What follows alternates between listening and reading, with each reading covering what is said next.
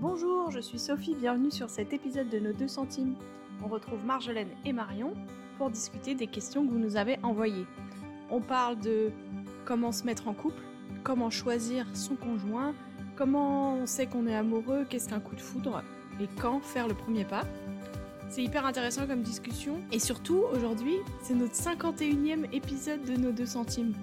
Et ça c'est un peu fou de penser qu'il y a un an et demi on pouvait pas imaginer qu'il y aurait 50 épisodes de nos 2 centimes. Je vous souhaite un très bon épisode et une bonne écoute. Nous revoilà de retour pour cet épisode sur euh, les fréquentations, euh, le mariage, euh, les relations amoureuses, tout ça. On va répondre à quatre questions. Et la première question, c'est c'est quoi la vraie bonne démarche à avoir pour se mettre en couple avec quelqu'un et se marier? Comment choisit-on un mari ou une femme? J'adore déjà la vraie bonne démarche. C'est-à-dire qu'on n'a pas intérêt à se foirer sur celle-là. Soit on dit le, le, vrai bon truc, soit on dit rien, quoi. C'est un peu la. ouais. on sent la personne qui a besoin d'une procédure, quoi. Ouais, c'est ça, c'est ça. Il faudrait lui Est-ce que on le dit tout de suite qu'il n'y a pas de procédure ou euh? La vraie bonne démarche, euh, non, il n'y a pas de procédure. Je pense qu'on peut parler en tant, en tant qu'experte pour dire qu'il n'y en a pas, quoi. Ouais. ça, c'est vrai. Et oui, moi j'avais dit aux étudiants, franchement, si vous êtes quelqu'un de simple dans votre tête, votre mise en couple, elle sera sans doute simple. Et si vous êtes quelqu'un de très compliqué, votre mise en couple, elle sera sans doute très compliquée. Parce qu'en fait, euh, parce qu'en fait, le couple, c'est juste la prolongation de la façon dont on est amis et de la façon dont on est, quoi. Donc, en gros, quelle est la vraie bonne démarche? Bah, en fait, il y en, a pas. Et quand tu demandes un peu au couple autour de toi comment ils se sont mis en couple, chaque couple a une histoire hyper différente. Euh. Et donc, il n'y a pas vraiment de règles. Après, il y a sans doute des trucs à éviter qu'on pourrait dire.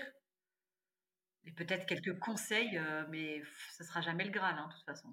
Mais le conseil qui est peut-être le plus bateau du monde, mais qui me semble quand même être euh, un, conseil utile, mais c'est très bateau, c'est communiquer, communiquer, communiquer sur, euh, sur pourquoi on a envie de se mettre en couple. Ça, ça me semble important quand même, parce que on n'est pas toujours tous au clair, enfin on n'est pas toujours tous sur la même longueur d'onde dans ce qu'on recherche quand on se met en couple.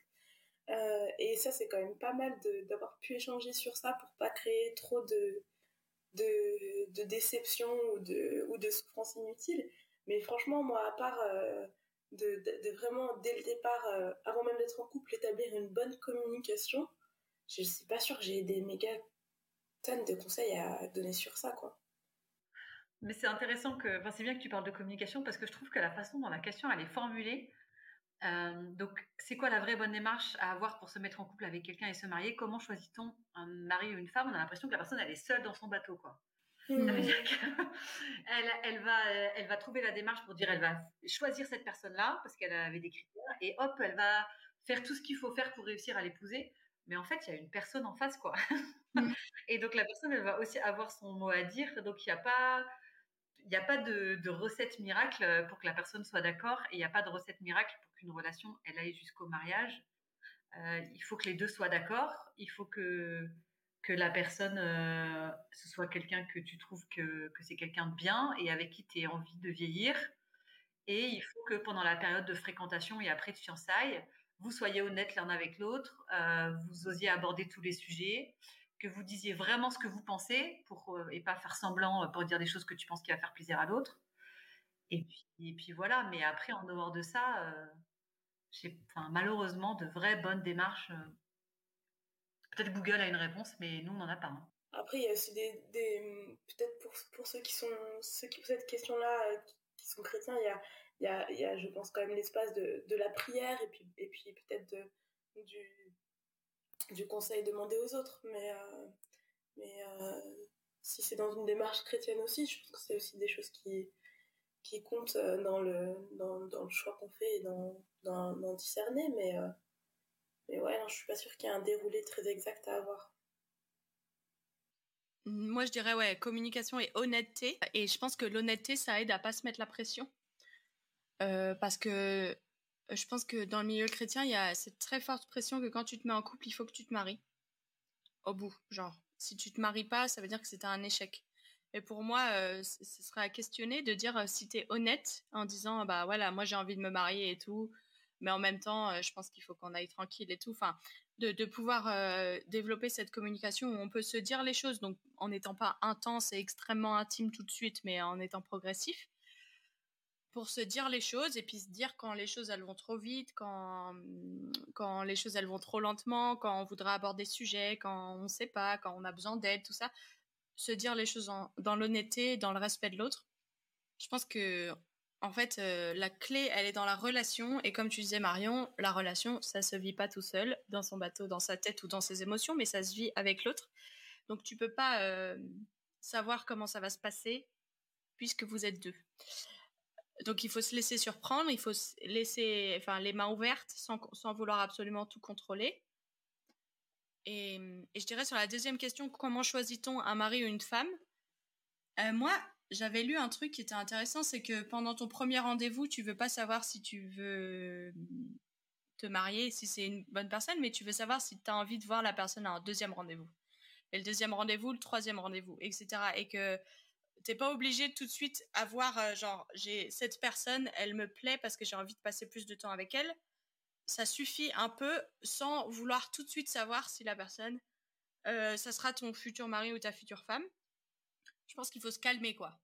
Mais par contre, c'est important que tu puisses savoir, euh, en regardant peut-être de manière commune toutes tes amitiés les plus proches, c'est quoi les qualités communes à tous les gens qui sont les plus proches de toi et que tu apprécies le plus. Ça sera probablement les qualités que tu auras besoin. Je euh, je te dis pas qu'il faut que tu fasses une liste de 50 qualités, hein. mais, euh, mais, mais quelles sont les qualités qui font que tes amis les plus proches, c'est tes amis? Probablement, tu auras besoin de ça pour pouvoir euh, vivre toute ta vie avec quelqu'un. C'est ma théorie. Ouais, moi j'avais entendu quelque chose avant de marier qui m'avait quand même euh, qui m'a quand même beaucoup impacté et qui m'a fait en tout cas beaucoup réfléchir sur le sens du mariage et sur cette question de comment je choisis, comment je sais que c'est la bonne personne, etc. etc. et la personne disait mais est-ce qu'on se pose suffisamment la question de nous est-ce qu'on est en train de devenir euh, la bonne personne qu'on aimerait avoir? Ce que je veux dire par là, c'est, si c'est quelqu'un qu'on a envie d'avoir, quelqu'un qui est, qui est engagé, qui est solide dans sa foi, est-ce que moi je travaille à devenir ce genre de personne? Est-ce qu'on veut se marier avec quelqu'un qui, pour qui pardonne euh, facilement ou qui, voilà, est-ce que moi je travaille sur cette dimension-là dans ma vie, etc., etc. Et, euh, et je trouve que inverser la question comme ça, c'est chouette parce que déjà, même si on se marie pas, on aura progressé sur nous-mêmes dans notre vie et on sera pas simplement dans cette posture d'attendre de ce que l'autre va être ou va faire. Ouais. Ouais, non, je suis d'accord. Je pense que c'est aussi hyper, euh, hyper pertinent de, de regarder à soi et de ce qu'on doit, ce qu'on doit travailler. Pour moi, il y a aussi, et c'est dans la continuité de ce que tu dis, Sophie, de faire la différence entre, pour la question de comment choisir un, un mari ou une femme, est-ce que cette personne-là pourrait faire un bon mari ou une bonne femme et est-ce que j'ai envie de l'épouser ou pas? En fait, ça peut être deux questions différentes. Ça veut dire que tu peux commencer à te rapprocher de quelqu'un, à devenir pote avec lui, à sortir avec lui une personne où tu te dis, ok, cette personne-là, euh, moi si je parle de moi, euh, c'est un chrétien engagé, euh, il est sympa, il est drôle, il est, il est, il aime bien réfléchir sur les trucs un peu profonds et tout. Donc je vois que c'est le genre de personne avec qui, théoriquement, totalement théoriquement, ça pourrait faire un bon conjoint. Après, ça ne veut pas dire que, en fait, euh, au bout de la relation, on va se rendre compte que, il suffit qu'on ait deux projets de vie totalement différents, etc. Et je pense que du coup, il y a deux questions à se poser. Il y a la question de dire, est-ce que cette personne, elle a, et pour, moi, et si tu es chrétien, ça va être suffisamment de caractère chrétien pour que je me dise, en fait, ça va être un bon mari. Et une fois que j'ai répondu à cette question-là, ça ne veut pas dire que je vais forcément l'épouser. Il va falloir répondre à la question, ok, maintenant, est-ce que moi, j'en ai envie? Est-ce que moi, même si c'est un bon parti théoriquement, est-ce que moi, avec qui je suis, je me sens euh, d'être avec cette personne. Et ça, c'est dans la relation, en fait, que tu vas découvrir. Dans l'amitié, ou plus que, que l'amitié, euh, tu vas découvrir, te dire, OK, je peux. C'est pas juste théoriquement, ça ferait un bon, un bon gars, mais pratiquement, je sens qu'en fait, pour moi, pour moi, ce serait, euh, ce serait le bon gars, quoi. Et pour moi, je pense que c'est deux questions différentes. Hmm. Intéressant. Je, je, sens que ça nous apporte une transition parfaite pour la seconde question qui est comment on sait qu'on est amoureux?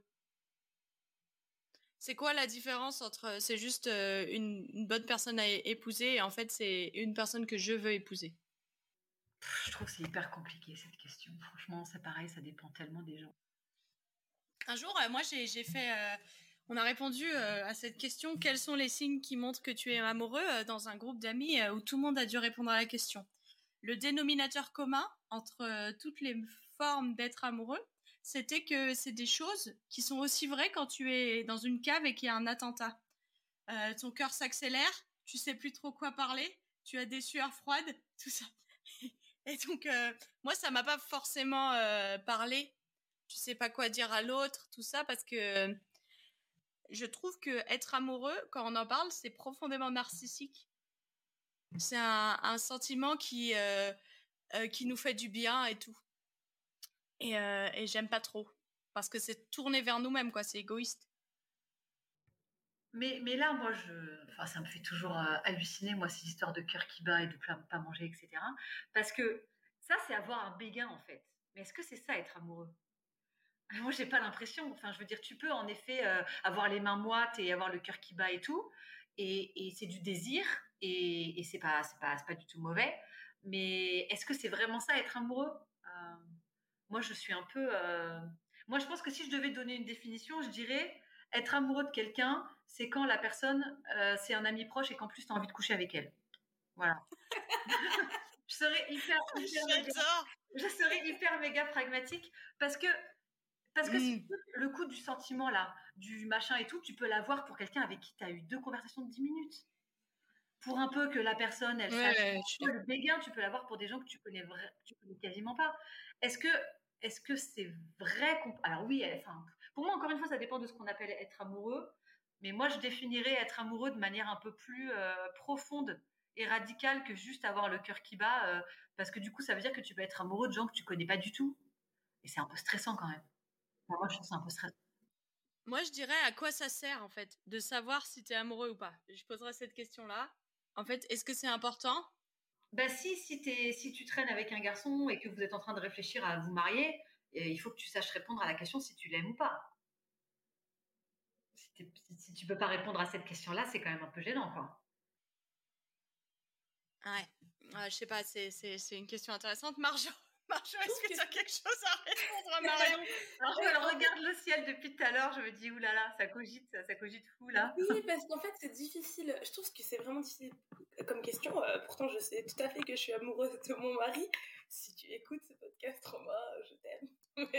mais, euh, mais, en fait, juste, euh, je trouve que c'est difficile de répondre à cette question parce que hum, je, je suis pas sûre que déjà je suis pas sûre que ça se délimite très bien euh, le moment où on commence à être amoureux. Je, suis sûre d'une chose, c'est qu'après c'est quelque chose, c'est qu'il y a une partie de choix et d'entretien de cet amour. c'est pas non plus un truc. à la fois, moi j'ai l'impression que c'est il y a le côté. Tu vois, quand tu disais Marion, il y a, il y a tous ces on définit euh, qui est épousable, enfin qui serait un qui serait potentiellement un mari pour nous, pas pour dire que les autres ne sont pas épousables, mais qui qui pourrait être un mari pour nous, et qui est la personne qu'on a envie d'épouser. Et c'est comme, pour moi, c'est ce moment où le, quelque part euh, l'autre prend euh, cette place centrale par rapport aux autres et que les autres quelque part disparaissent, pâlissent, ouais, carrément.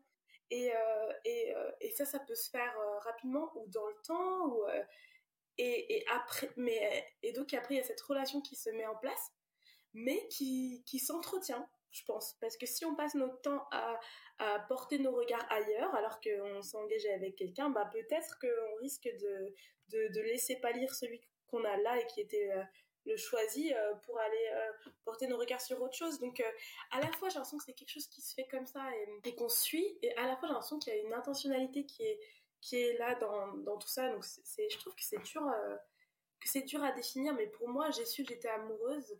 Je pense que ça devenait une, une évidence alors que je crois vraiment que, en effet, j'aurais pu me marier avec d'autres personnes et avoir une vie heureuse, mais c'est devenu celui avec qui je voulais me marier, celui avec qui je voulais avoir des enfants. Donc c'est dans la relation, encore une fois. Dans la relation et la communication, c'est pas tout seul dans ton coin que tu décides que tu es amoureux. Ah non, c'est clair. Bah après, tu fais un...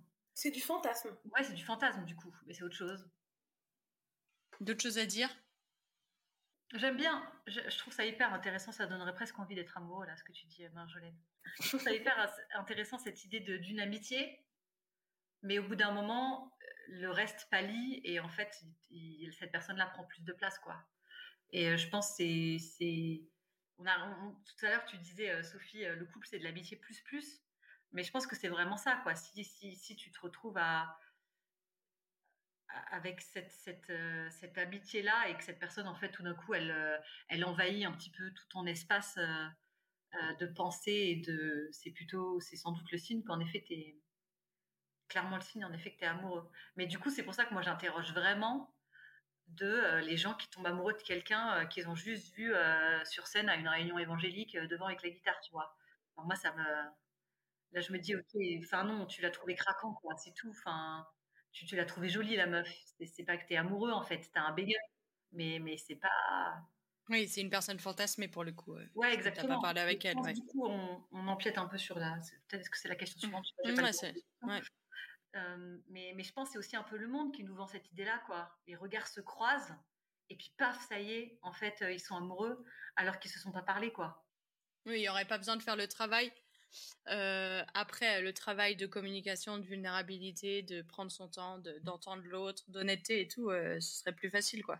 Ouais. Et puis du coup, euh, si c'est ça, t'es amoureux de quoi en fait? Ouais. T'es amoureux de quoi? Alors que à l'inverse,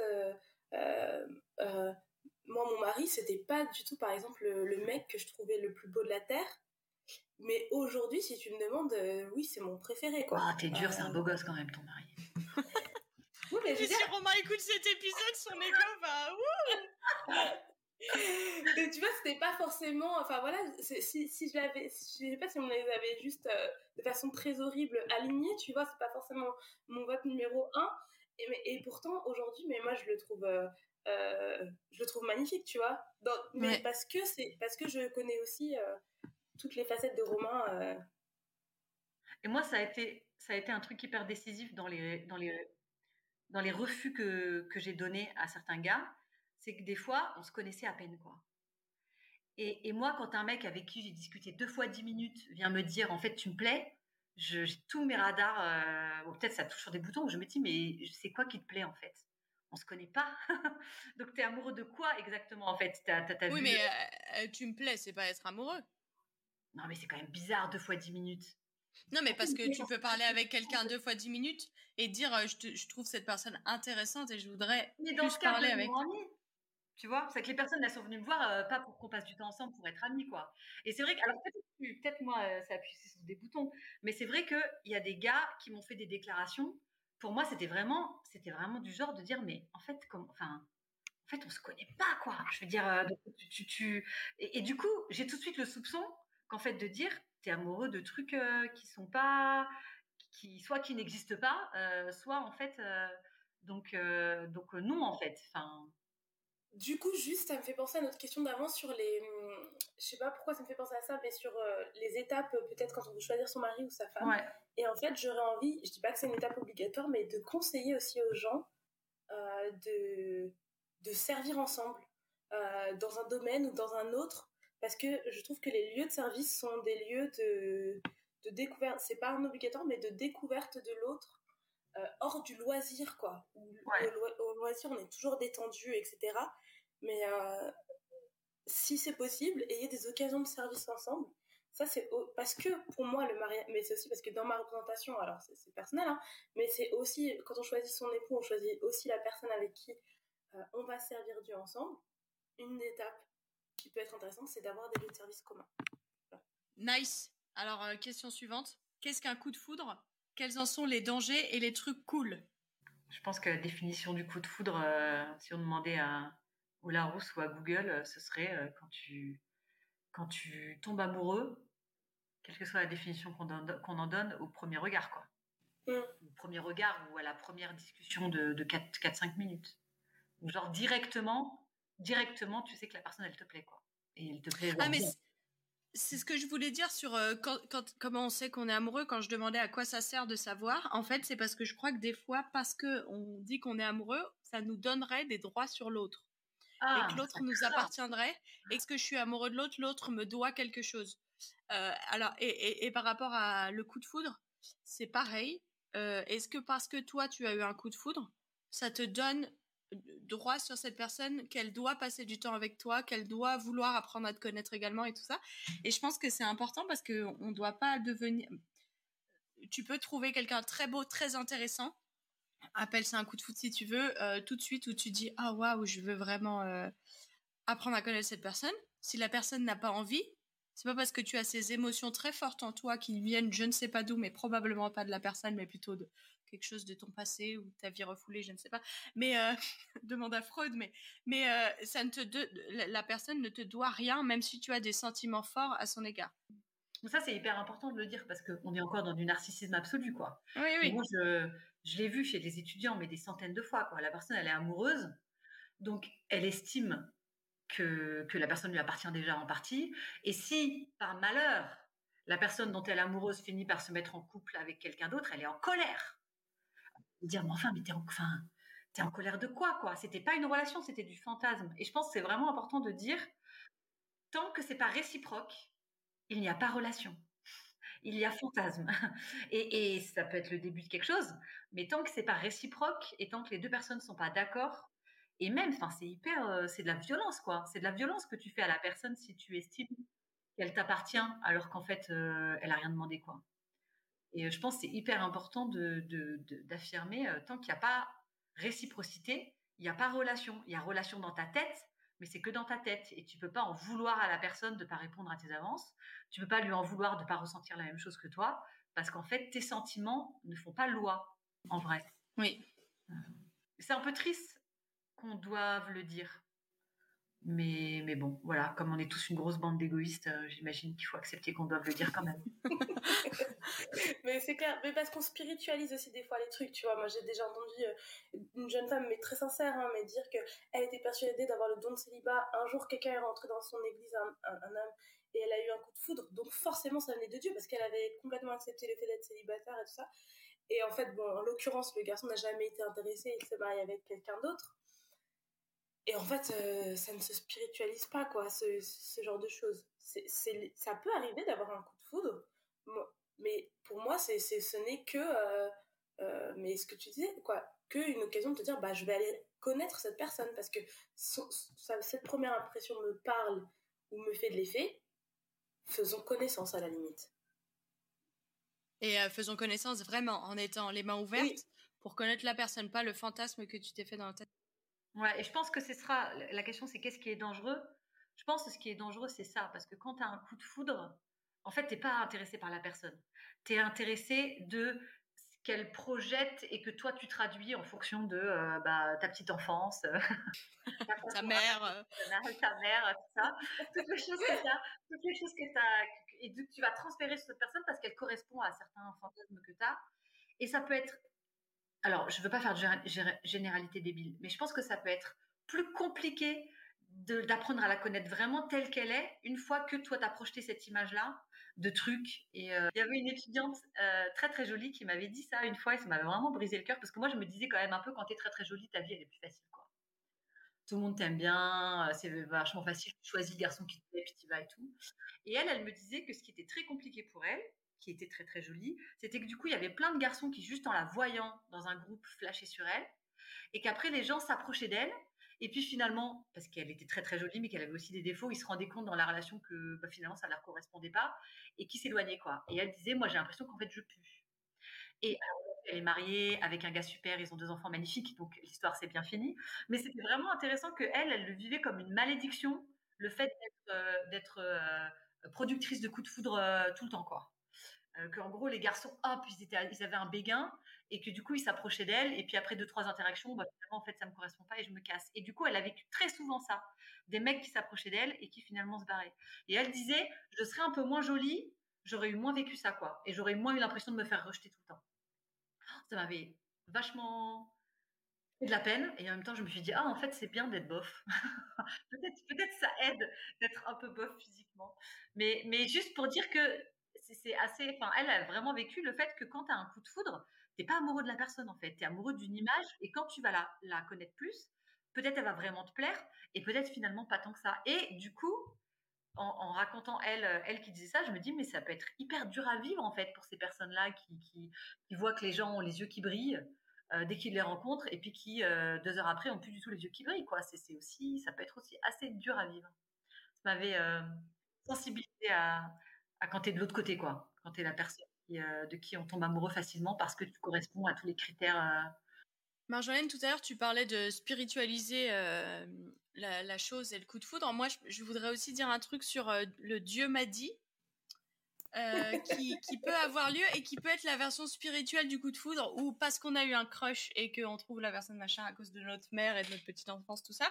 On va rendre la chose spirituelle en, en impliquant Dieu dans l'affaire. J'ai envie de dire que peut-être que c'est ça que Dieu voulait dire quand il dit ne prononce pas le nom de Dieu en vain, ne rajoute pas Dieu à tes histoires. Alors, je pense qu'il y a des histoires qui nous disent que Dieu, il a révélé par des rêves ou euh, comme ça que cette personne allait être ton conjoint pour la vie.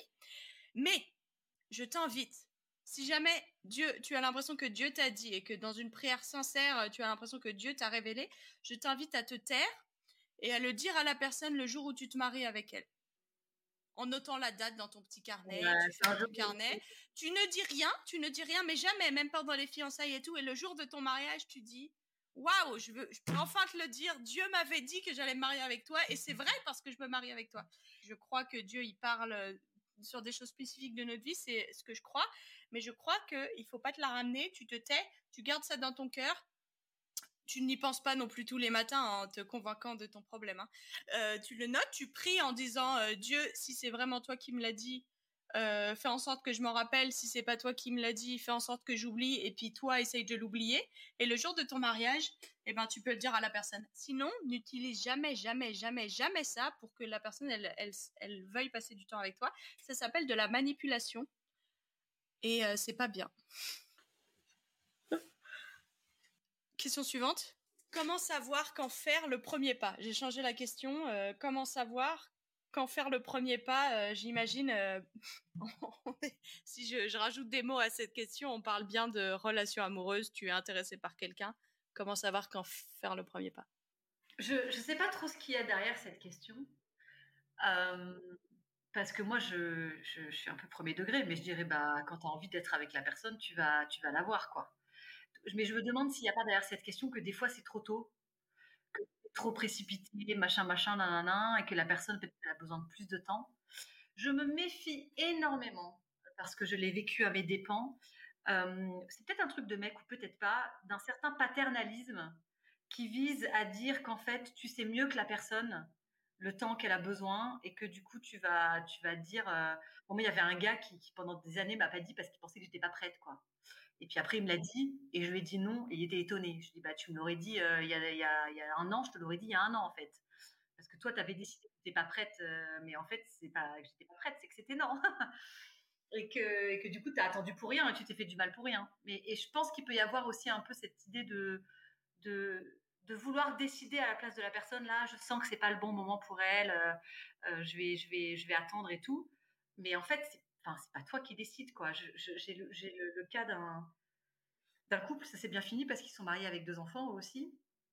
Mais euh, elle, elle était amoureuse de lui depuis euh, vitam aeternam. Et lui, il, a commencé à se dire, OK, je, l'aime bien et je vais lui dire. Mais il avait décidé que c'était pas le bon moment pour elle parce qu'elle passait des, qu'elle passait des examens et que, et que voilà, et qu'il s'est dit, en fait, je pense que c'est pas le bon moment de lui dire. Je vais attendre qu'elle ait fini ses examens et tout. Et il a attendu qu'elle elle a passé des examens les pires de sa life. Elle les a ratés d'ailleurs parce qu'elle était juste complètement nivelée par cette histoire. Et quand à la fin il lui a dit bah, je voulais attendre, je pense, je pense finalement ils se sont vus au resto et elle lui a dit bon euh, qu'est-ce que tu fais? Il lui a dit bah je t'aime bien mais je voulais attendre les examens et tout. Et tu l'as gueulé dessus. Elle dit mais enfin mais qu'est-ce que c'est que cette histoire? Et je trouve ça fort parce qu'encore une fois il y avait l'idée de dire en fait euh, je, je pense que c'est mieux pour elle mais en fait enfin quand faire le premier pas bah, quand, quand on a envie, quoi. Quand tu penses que quand as envie que la relation elle passe au stade d'après, tu le fais. Et si, si, derrière ça il y a la question de dire comment je sais si la personne a besoin de plus de temps ou pas, bah, la personne elle te dira si elle a besoin de plus de temps. Tu lui dis je voudrais être avec toi et elle te dira bah écoute j'ai besoin de plus de temps. Et de pas de pas commencer à, à, présumer de ce que la personne pense quoi. Enfin encore une fois dans la communication. Hein. Moi, je dirais quand tu as envie de, que, la, relation elle passe au stade d'après, eh ben, tu dis euh, bonjour, j'aimerais bien que la relation elle passe au stade d'après. Et voilà.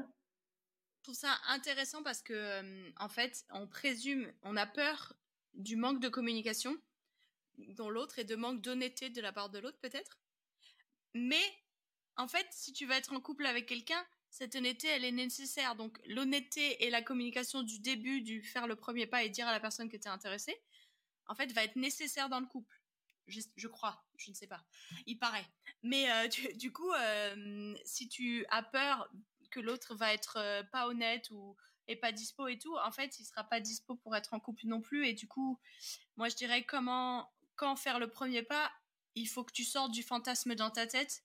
T'es pas tout seul dans ta barque. Il faut absolument que tu vérifies que le niveau de fantasme que dans ta, dans ta tête, il match avec la réalité, quoi.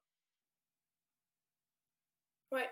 Et moi, je, je dirais, euh, quand tu as envie que ça passe à autre chose, ou quand votre amitié en l'état devient trop compliquée à cause de des sentiments ou de ce que tu ressens et de enfin mais sinon je rejoins 100% enfin ce que vous avez dit toutes les deux quoi. C'est on peut pas savoir quand est-ce que c'est le bon moment pour l'autre. Ouais c'est ça. Tant qu'on lui a pas demandé en fait on sait pas. Donc euh, faut lui demander quoi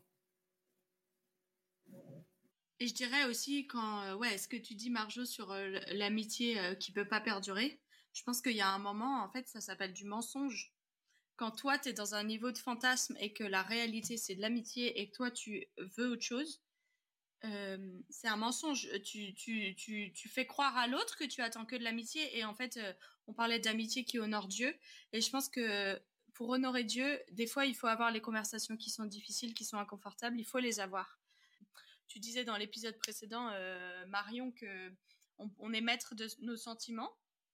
Si tu veux redevenir maître de tes sentiments et que tu as essayé tout par euh, tes propres moyens et que tu n'y arrives pas, en fait, il faut que tu aies une conversation avec l'autre et peut-être tu as besoin de te prendre une porte.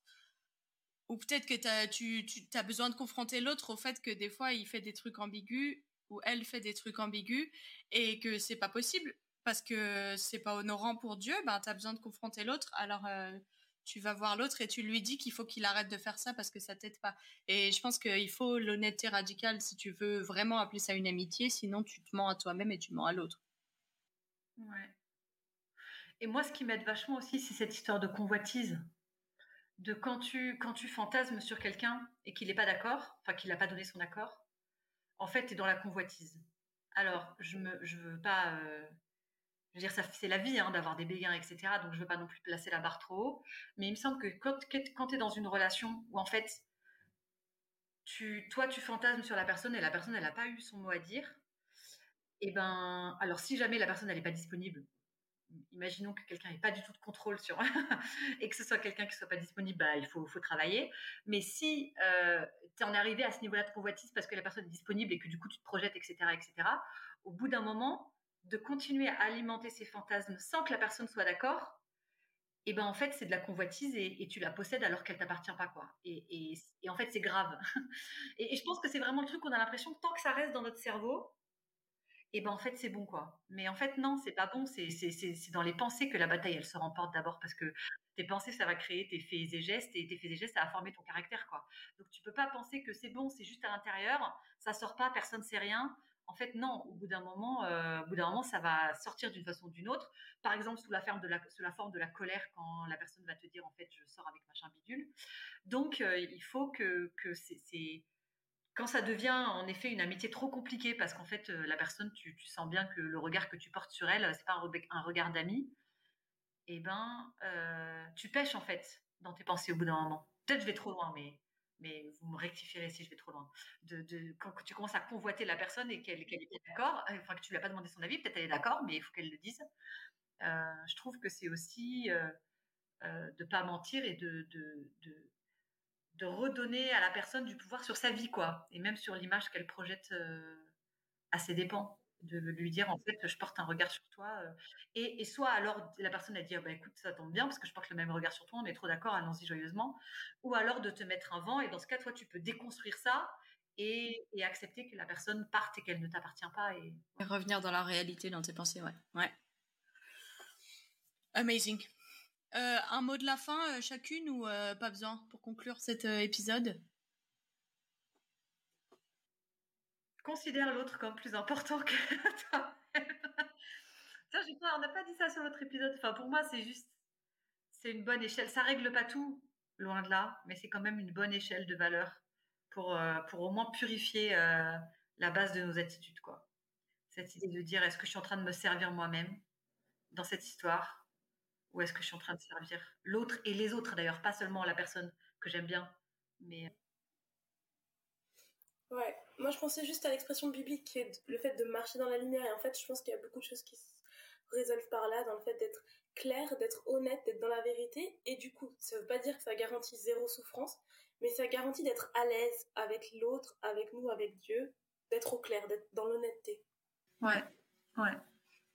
Et moi je dirais euh, communication et honnêteté c'est ça, c'est que en fait si tu n'es pas capable de le faire, d'être dans la communication dans le stade amical, tu n'es pas capable de le faire dans le couple. Ouais, c'est clair. Et tu as besoin de, ces, de ça, d'avoir ces conversations difficiles parce que être en couple, apparemment, c'est brutal dans euh, les choses que tu dois sortir de toi, dans la vulnérabilité que tu dois donner à l'autre. Et euh, on a besoin de développer ces qualités-là pour que si un jour on se marie ou on est en couple, et eh ben on puisse le faire sans que ce soit trop difficile. Et, et c'est aussi comme ça qu'on a des belles amitiés, quoi.